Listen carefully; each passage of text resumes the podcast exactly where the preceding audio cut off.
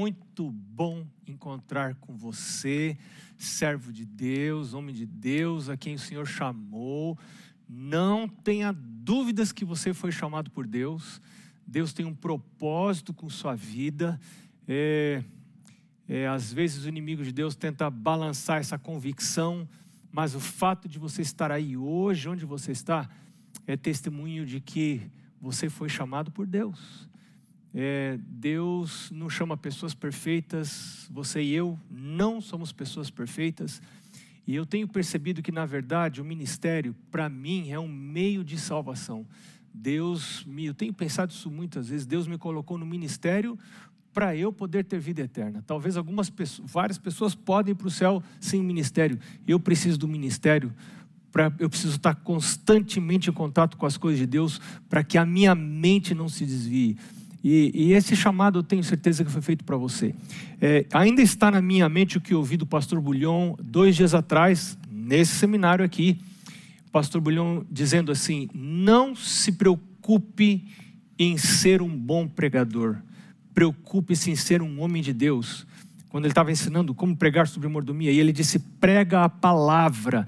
Então, abra a palavra, não se preocupe em ser um bom pregador, preocupe-se em partilhar a palavra de Deus, entregar a, deixa que o Espírito Santo fale.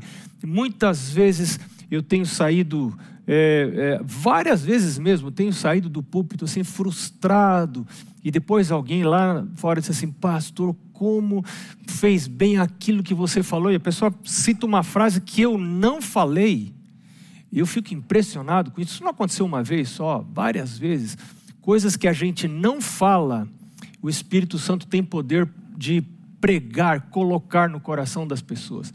Bom, hoje a gente está aqui para falar é, sobre os nossos filhos. É, eu tive duas filhas, tive a alegria de ser pai de duas filhas. Agora já sou vovô, você está vendo já pelo meu jeito, que eu sou jeito de tiozão, assim, que eu sou vovô já de duas netinhas, a Emília e a Maria. E, eu quero partilhar com você algumas experiências nesta área de criar filhos. É, e de como a gente pode usar as finanças para educar os filhos para uh, o reino de Deus, ensinando valores espirituais por meio das finanças familiares. O nosso alvo é levar os nossos filhos para o céu. E deixa eu dizer isso para você, pastor. É, não tenha medo de dedicar tempo para estar com seus filhos. Eu li é, no livro Lar Adventista, Ellen White dizendo: não tem nada mais importante, nem o ministério é mais importante do que você estar preparando seus filhos para a vida eterna. E como que a gente educa os filhos? A gente educa os filhos por ensino e por presença. É, a, a, algumas pessoas falam muito sobre tempo de qualidade e eu tenho minhas dúvidas quanto à eficácia desse tempo de qualidade. Como prover esse tal tempo de qualidade? Na verdade, é, é, é, uma tentativa da gente correr atrás do prejuízo quando a gente não dedica tempo necessário que deveria ser dedicado para os filhos. A gente precisa estar junto com os filhos. O feijão cozinha com 40 minutos e não adianta você querer dar fogo de 15 minutos, você queima e não cozinha. Você, o, feijão precisa de tempo de, é, de, de, de, de, ser cozido. Né? E assim também, ah, nós educamos os filhos por presença, por a gente estar junto. Pega seus filhos, leva junto para visita, anda junto, vai para o mercado, pega junto, põe junto de você, né? põe ao seu lado, filhos ao lado. Às vezes a gente está cansado, chama os filhos para o lado. Os filhos precisam ver como você vive. E se você é uma pessoa íntegra, os filhos vão saber que você tem defeitos, mas vão querer adotar o Deus que você adora. A integridade é uma coisa muito importante na educação religiosa, a integridade dos pais, né? O que é integridade? Integridade não é perfeição, é diferente de perfeição. É? Integridade é você ter o coração como o coração de Davi, não como o coração de Saul. O Saul sempre arrumava desculpa para as coisas erradas que ele fazia, né?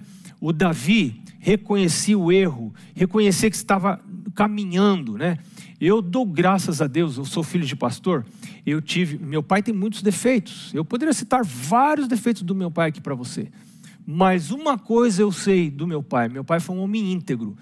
as coisas erradas que ele fazia, ele não ficava arrumando desculpa. Ele lia o Espírito de Profecia, e a gente sabia que ele lia, e ele dizia: Puxa vida, eu tenho que melhorar nisso, eu tenho que melhorar. Eu me lembro como meu pai, meu pai nasceu num lugar do Brasil onde a comida é abundante, mas não é muito saudável, não. É, é uma comida que não é recomendada por Deus. E, e meu pai começou a ler o Espírito de Profecia e começou a mudar a comida dentro de casa.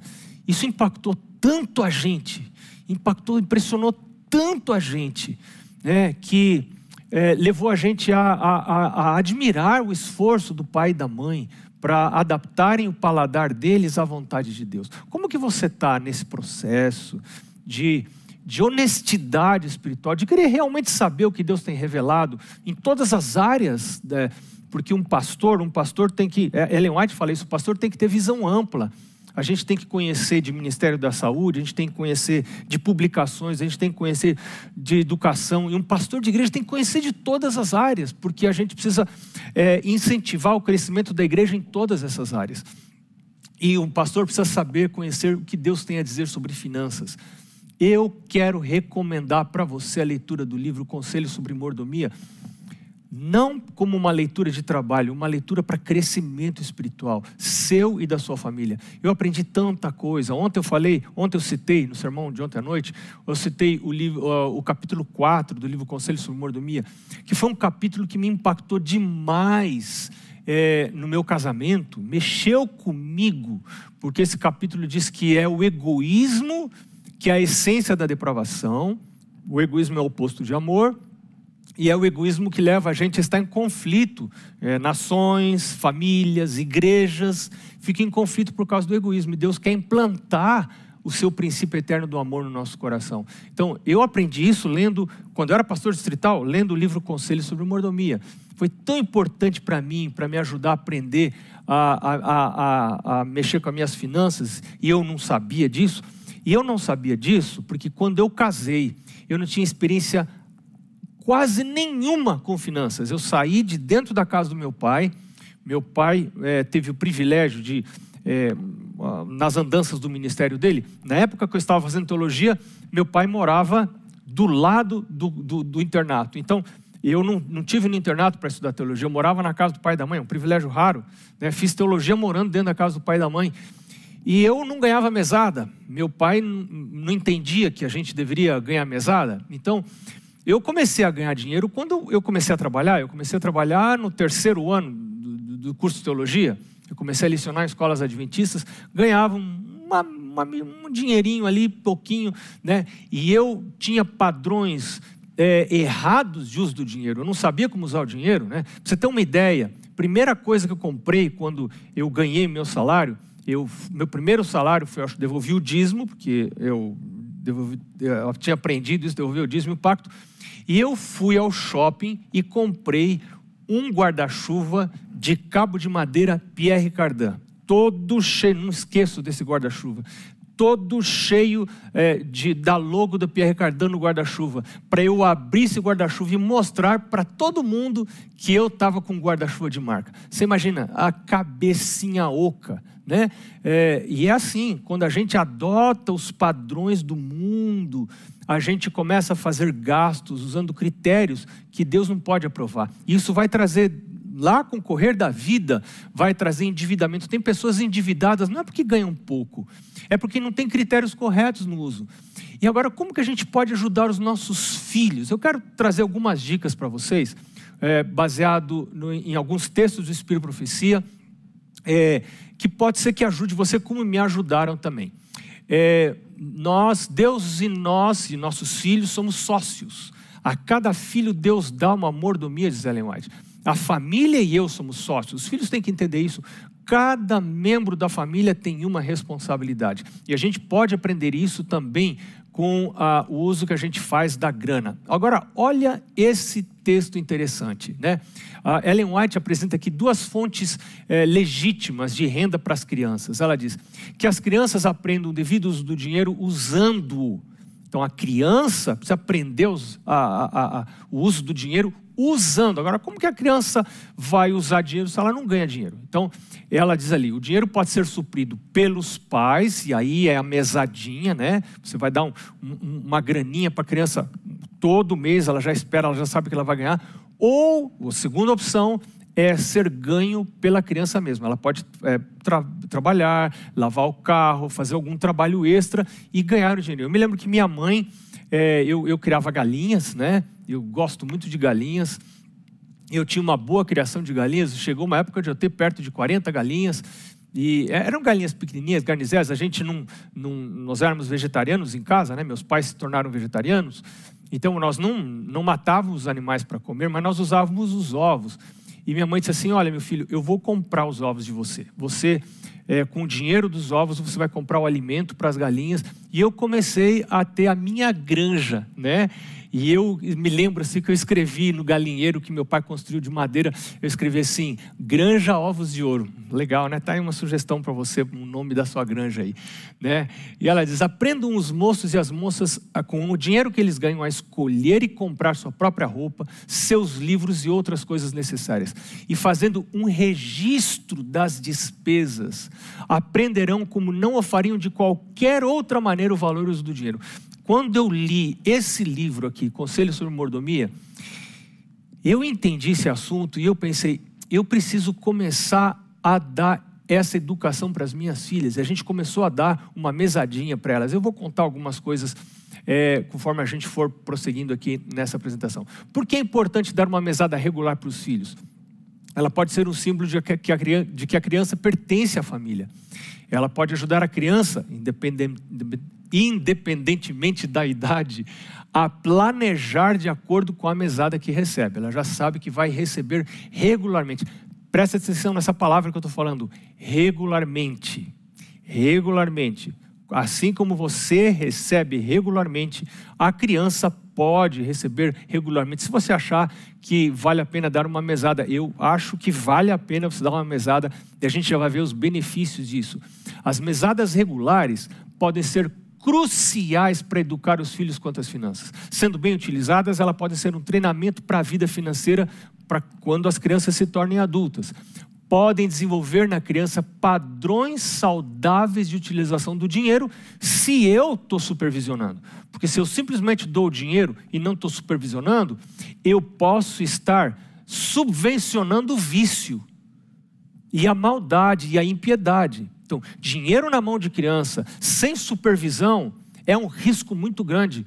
E eu não recomendaria. Se você não tem disposição para supervisionar, eu não recomendaria você dar a mesada. Ele pode ajudar, a mesada pode ajudar a ensinar como colocar a Deus em primeiro lugar, de maneira muito prática. Pode ajudar a ensinar maneiras de economizar e poupar. Pode ajudar a ensinar a ordem correta dos acontecimentos, né?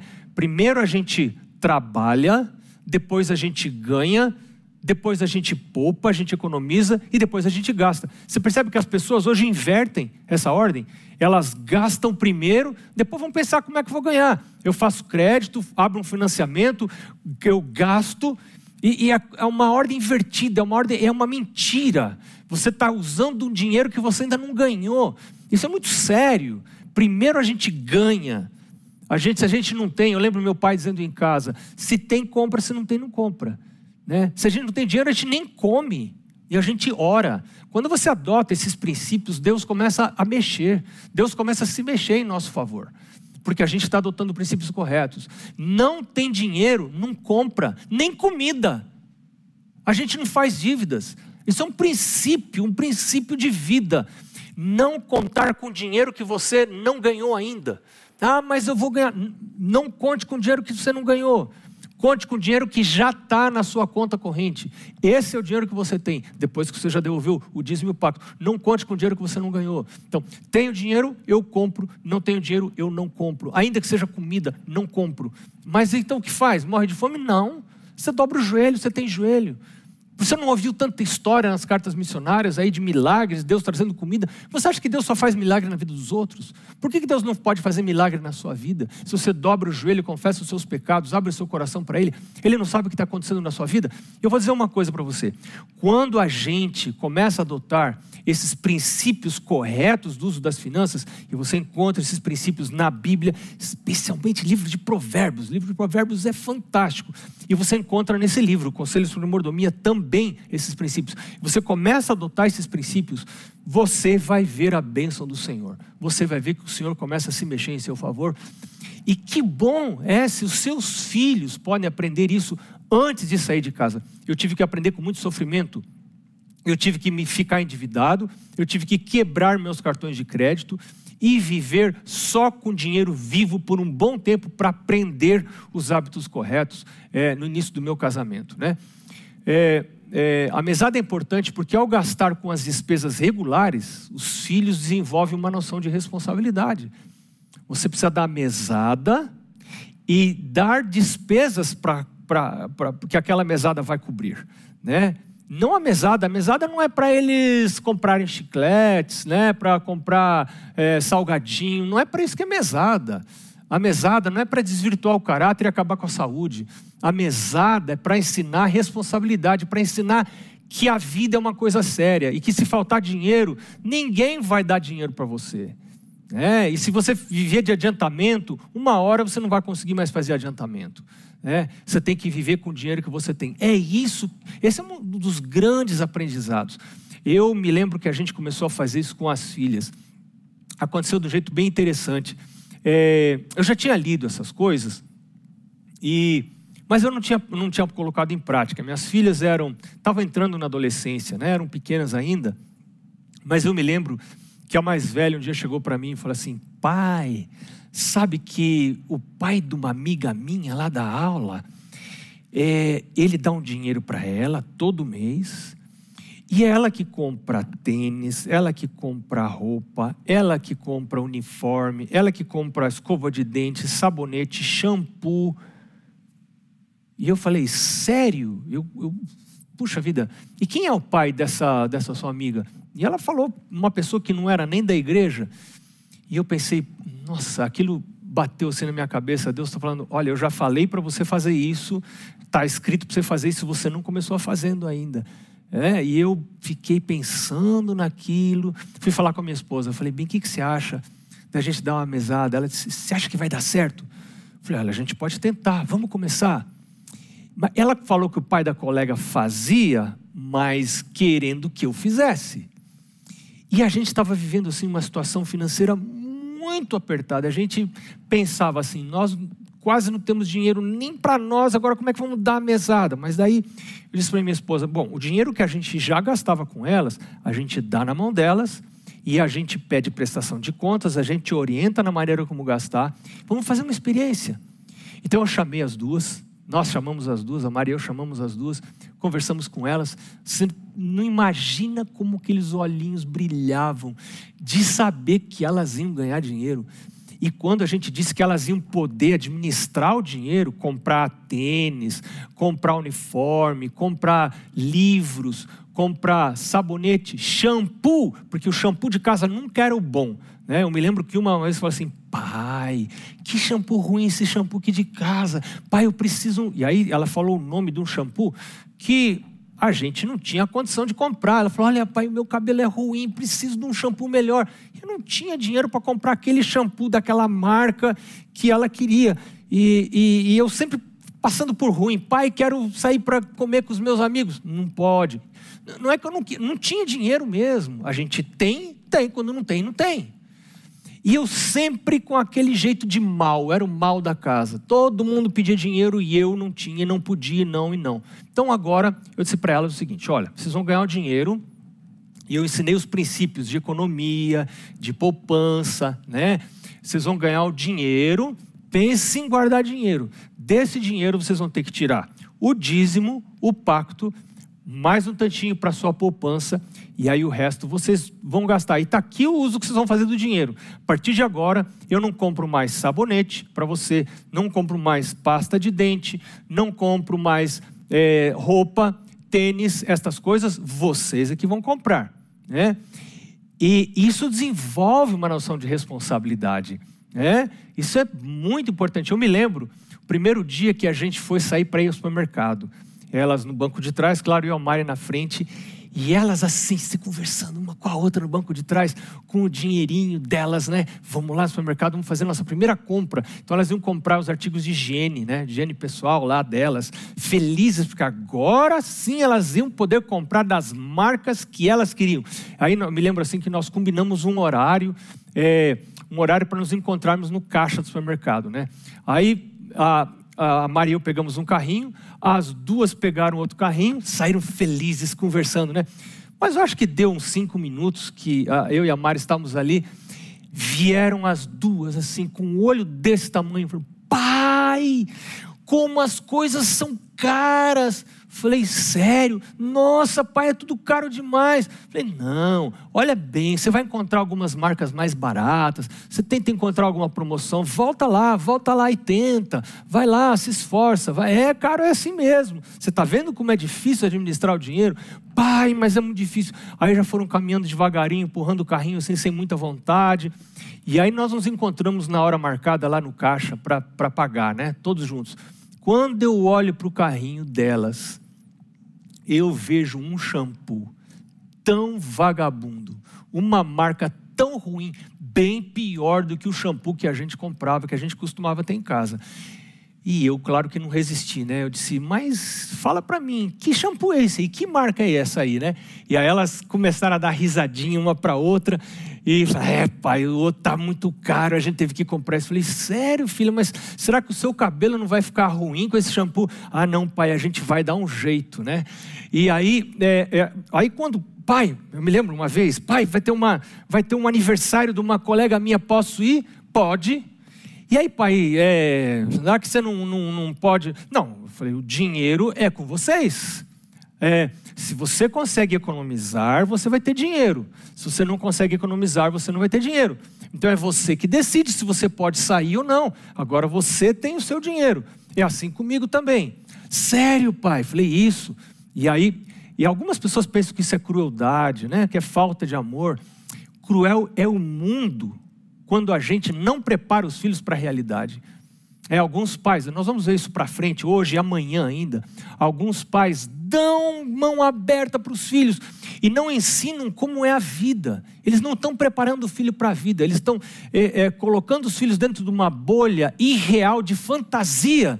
E quando os filhos vão para a vida, se tornam pessoas fracassadas, porque não aprenderam a triunfar nas dificuldades, como os pais aprenderam. Então, nós precisamos dar aos filhos a oportunidade de aprender a triunfar, a, a ter êxito, é, é, porque a vida não é fácil. E eu me lembro que essa filha foi na, na, na tal da festa de aniversário, que foi numa pizzaria, né? E quando ela voltou, ela veio me contar toda orgulhosa. Ela disse: Pai, sabe o que aconteceu? Eu fui lá com os meus amigos e eu não comi pizza. Falei, sério, você não estava com problema de barriga? Assim? Não, pai, você não estava com fome? Não, pai, eu estava morrendo de fome. Aí eu falei, mas então por que você não comeu pizza? Ele falou assim, pai, você acha que eu ia ficar dando meu dinheiro para o cara da pizzaria? Não, eu pedi só um copo de suco, tomei um suco e resolvi. Eu falei, seus amigos não comeram pizza? Sim, todo mundo comeu pizza. Eu não quero guardar o meu dinheirinho. Sabe, quando ela me disse isso, eu pensei, pronto, essa menina está preparada para a vida. Está preparada para a vida. Ela sabe o que é a vida. Não é uma bênção isso? Não é uma bênção quando você começa a aplicar essas, esses princípios, ensinar noções de responsabilidade? Alguns lembretes importantes. Se as crianças economizarem, sempre vai haver uma sobra. Mas se elas gastarem tudo, não deve haver nenhuma ajuda extra.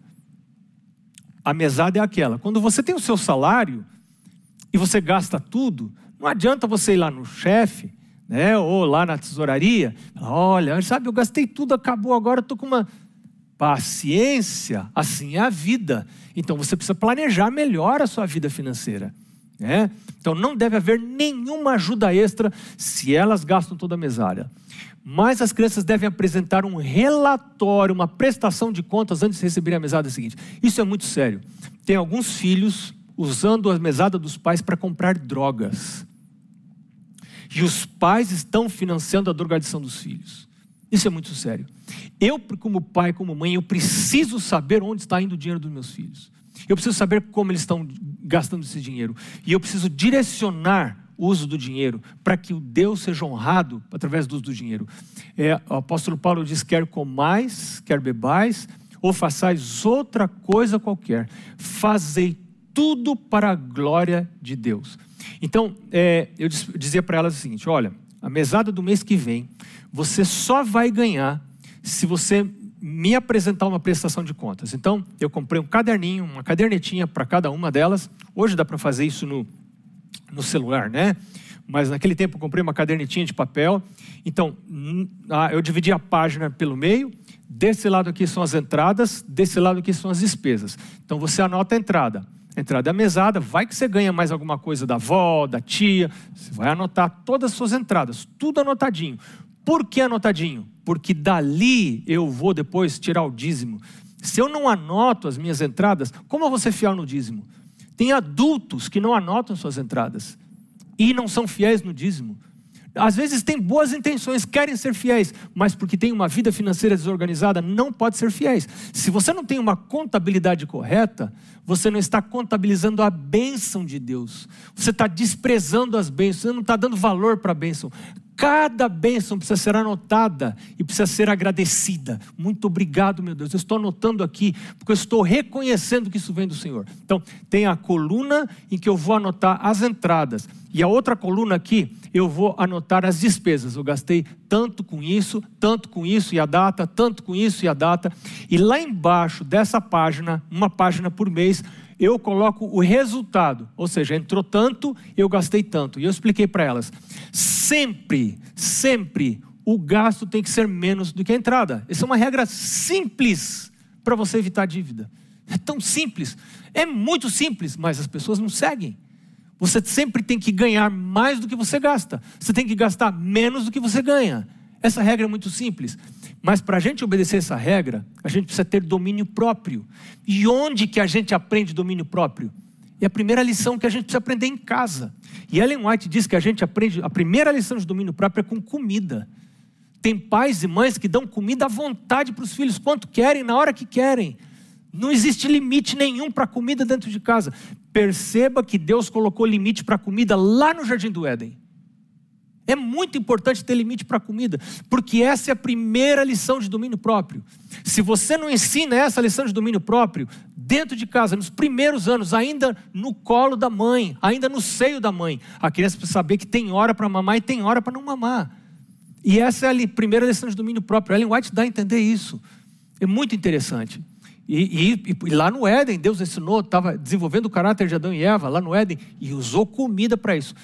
E se a gente não aprende domínio próprio, a gente também não vai aprender a controlar os gastos. A gente nunca vai ter poupança. Quem não tem domínio próprio não tem poupança.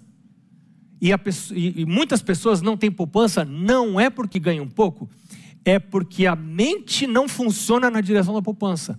A mente funciona na direção da gastança.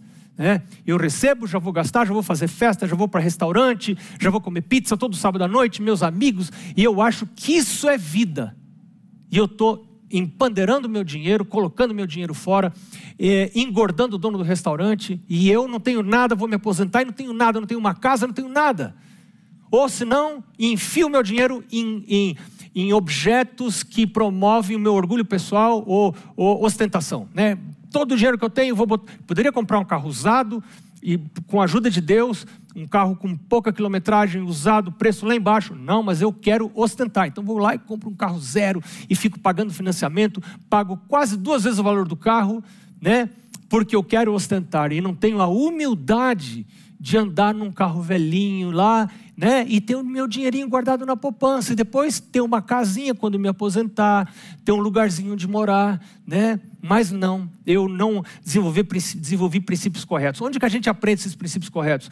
É na casa da gente, quando a gente é pequeno. Então, como é importante a mesada, eu dar essa mesada e começar a acompanhar esse relatório de gastos. Eu quero ver, antes da próxima mesada, eu quero, abre aí o caderno, deixa, deixa o pai ver aqui. Então eu quero ver, me mostra aqui. O que, foi esse gasto aqui? E esse aqui, esse aqui. Você acha que isso aqui era bom, era necessário? E a gente começa a ajudar, não criticando, mas ajudando, mostrando como que poderia ser melhor, como que poderia ser gasto de maneira melhor.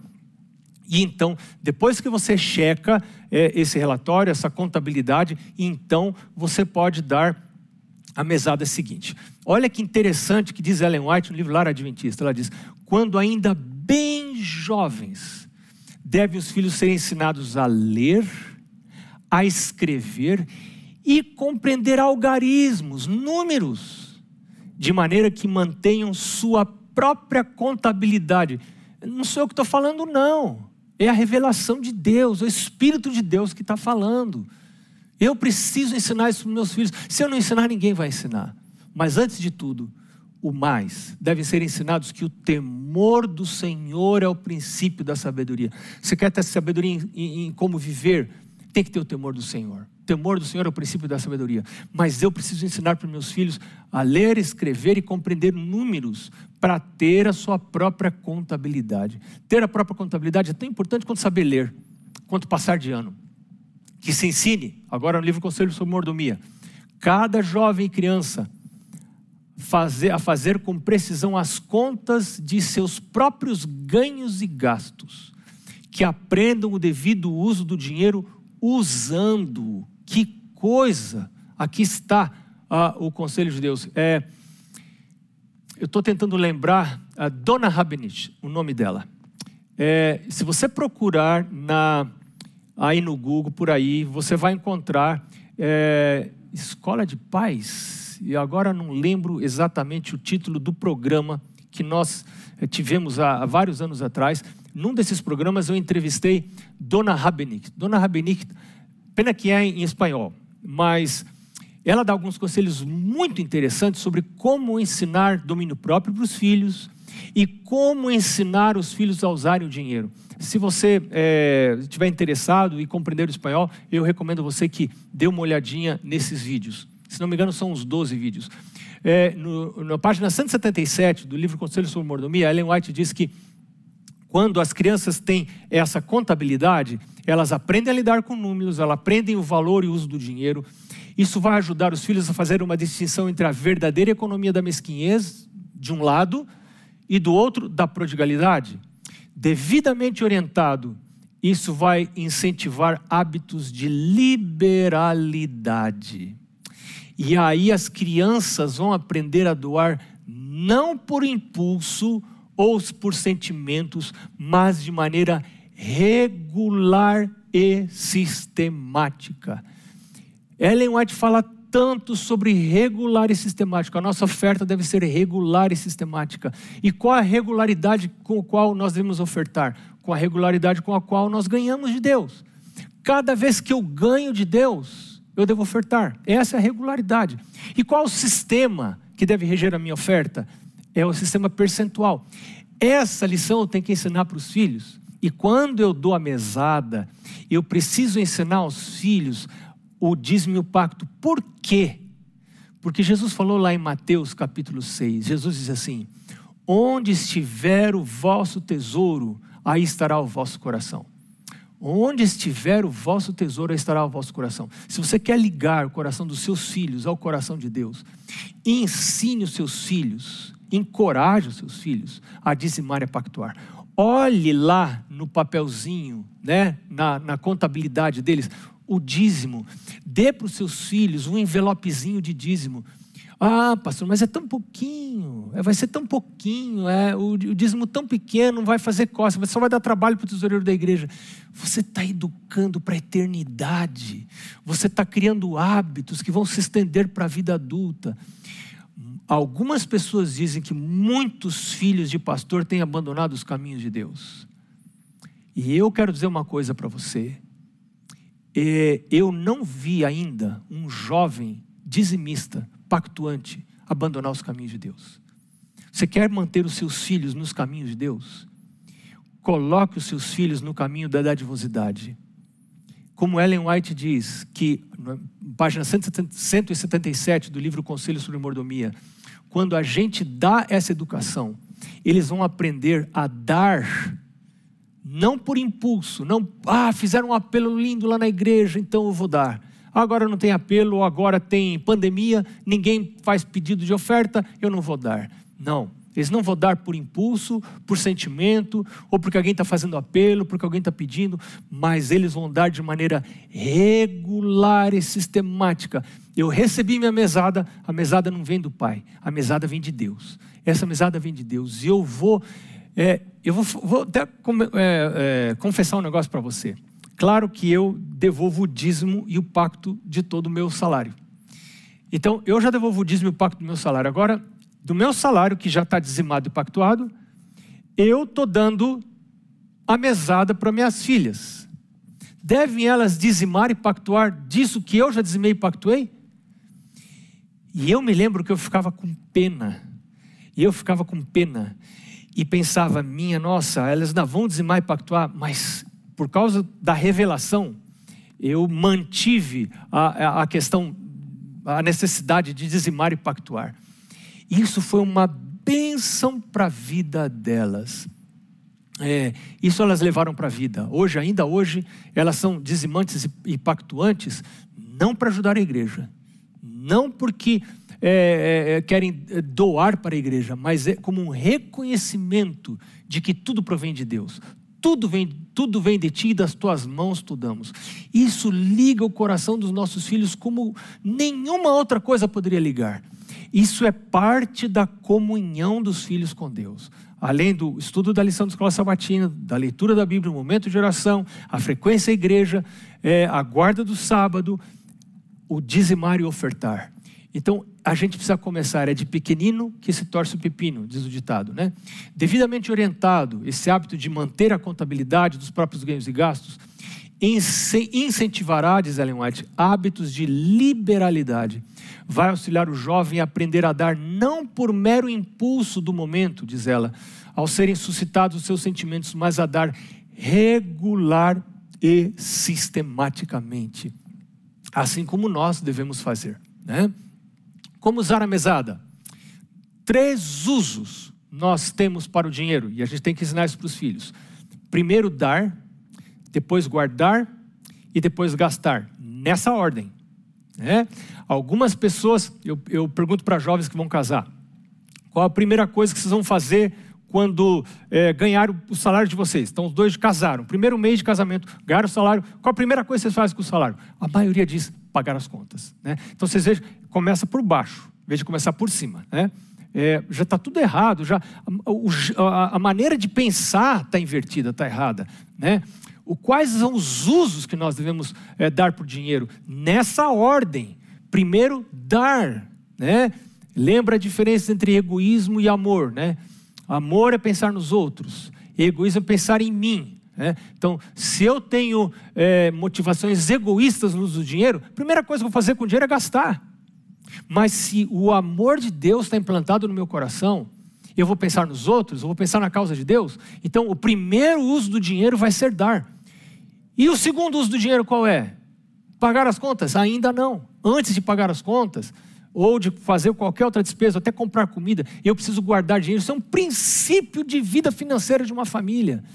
É, esse é, é, esse, esse é o princípio mais fundamental que tem. Primeiro, Deus, eu vou dar. Depois, os pobres. Né? O dar está incluído Deus e os pobres, e os necessitados. Em segundo lugar, vem o guardar. O guardar para quem? Para mim.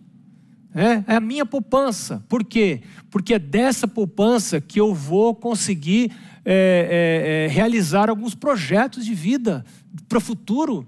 Né? E se eu não guardo dinheiro, como é que eu. Quem tem dinheiro guardado faz bons negócios. Quem não tem dinheiro guardado vai ter que pagar o preço e às vezes vai ter que pagar mais caro numa hora de necessidade. Então, quem tem dinheiro guardado vai fazer melhores negócios. Só depois que eu dei, e só depois que eu guardei, então o dinheiro que sobra é o dinheiro que eu vou ter para gastar. E agora eu vou estar gastando dentro dos princípios de Deus, do guarda-chuva de Deus.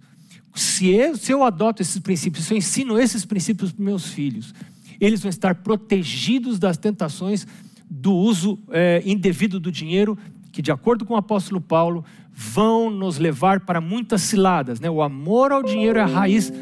E ontem eu percebi uma coisa que Paulo fala aí, o amor ao dinheiro é a raiz de todos os males. Será que Paulo não exagerou, não? Será que não é exagero Paulo dizer o amor ao dinheiro é a raiz de todos os males? E Ellen White diz uma coisa semelhante, ela diz que a infidelidade nas coisas que Deus nos dá, a infidelidade financeira, vai levar a infidelidade a Deus em todos os outros aspectos. Olha que coisa interessante. Como é sério para mim ensinar para os filhos o valor correto do uso do dinheiro e como usá-lo tem reflexos na vida espiritual, na vida eterna, na salvação dessas crianças. Deus abençoe você. Eu espero amanhã continuar a falar sobre esse tema. Cuide dos seus filhos, o Pai do céu vai cuidar deles, vai ajudar você.